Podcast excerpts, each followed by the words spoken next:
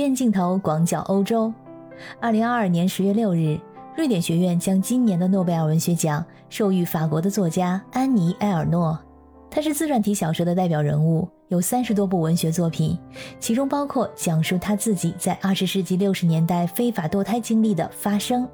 以及探讨一九四一年到二零零六年这个时期的悠悠岁月。瑞典学院表示，埃尔诺在他独特的自传体小说当中，审视了在性别、语言和阶级方面具有强烈差异的生活。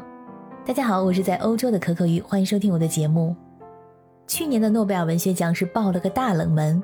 获奖者呢是坦桑尼亚出生的英国作家阿卜杜勒拉扎克古尔纳，而今年的获奖者安妮埃尔诺并不冷门，他曾经多次获得法国文学的大奖，在诺贝尔奖的赔率榜上排名第五。是热门人选之一，可以说是实至名归。埃尔诺的作品能够体现出女性在这个社会的生活和思考，结合相关的事实，对当代社会做出自己的解释。可以这么说，他的得奖符合这几年来的女性主义热潮。阿尔诺一九四零年出生于法国，在诺曼底的小城度过他的童年。起初，他是在中学任教，后来在法国的远程教育中心工作，在退休之后也是继续写作。他在一九七四年以《清空》一书开始了他的文学生涯。这本书描述了他的工人阶级背景、他的童年、青年以及堕胎等自传性内容。在写作上，他开创了一种新的风格——无人称自传，被认为是情感的简约主义者。他擅长以第一人称的方式来讲述家庭情感和婚姻。他的语言简洁精炼，而且不带有任何多余的修饰，记录了一个普通法国女人的境遇。就是他自己从社会底层到中产阶级的社会迁徙过程，他为人女、为人妻、为人母的情感经历过程，在这些平凡琐碎的记录背后，是社会的流行风尚和热点事件。他出生于法国社会的底层，父母是普通工人，家里的条件很差，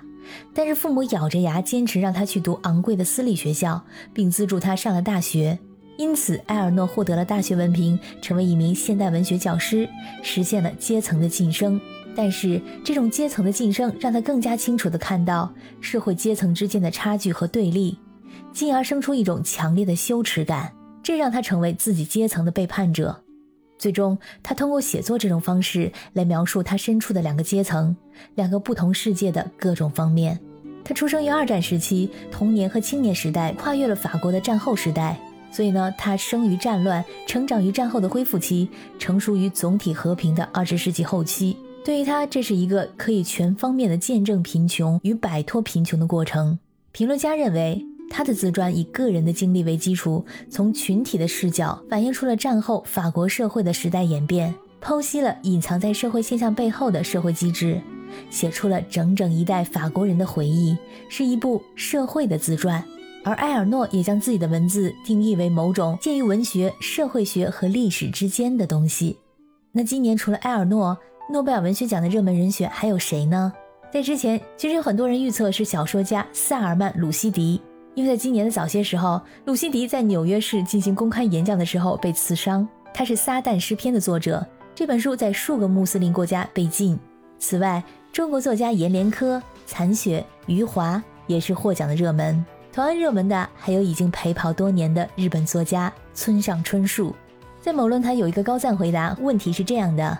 如何在每年的诺贝尔文学奖颁布之后安慰村上春树？在这个高赞回答里，先贴出了几张村上春树跑步的照片，看上去身体非常健康，生活的十分惬意。村上春树的写作灵感不枯竭，除了长篇之外，短篇、随笔、翻译作品几乎年年都有。他的作品影响了一代年轻人，但是他非常清醒，从来没有滥用过这种影响力。那难道只是没有得诺贝尔文学奖，就要沦落到被大家同情了吗？要知道，这世界上绝大多数的作者这辈子连个提名都不会有啊！不要总想着怎么去安慰村上春树了，先想想怎么安慰自己吧。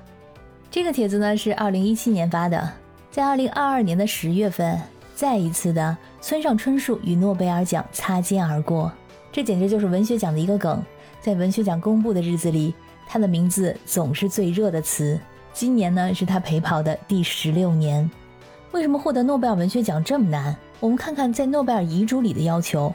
在诺贝尔的遗嘱里，对于诺贝尔文学奖的要求是，在文学领域里创造出具有理想倾向的最杰出作品之人士。诺贝尔的一生热衷于文学，他拥有一个由丰富而广泛的不同语言的文学作品组成的图书馆。诺贝尔本人呢，也是精通英语、法语、德语、俄语和瑞典语。诺贝尔文学奖呢，每年是具有百年历史的瑞典学院颁发，一个由十八名文学学者、历史学家、语言学家和瑞典作家组成的精英团体。从一九零一年首次颁发以来，诺贝尔文学奖已经颁发了一百一十八次，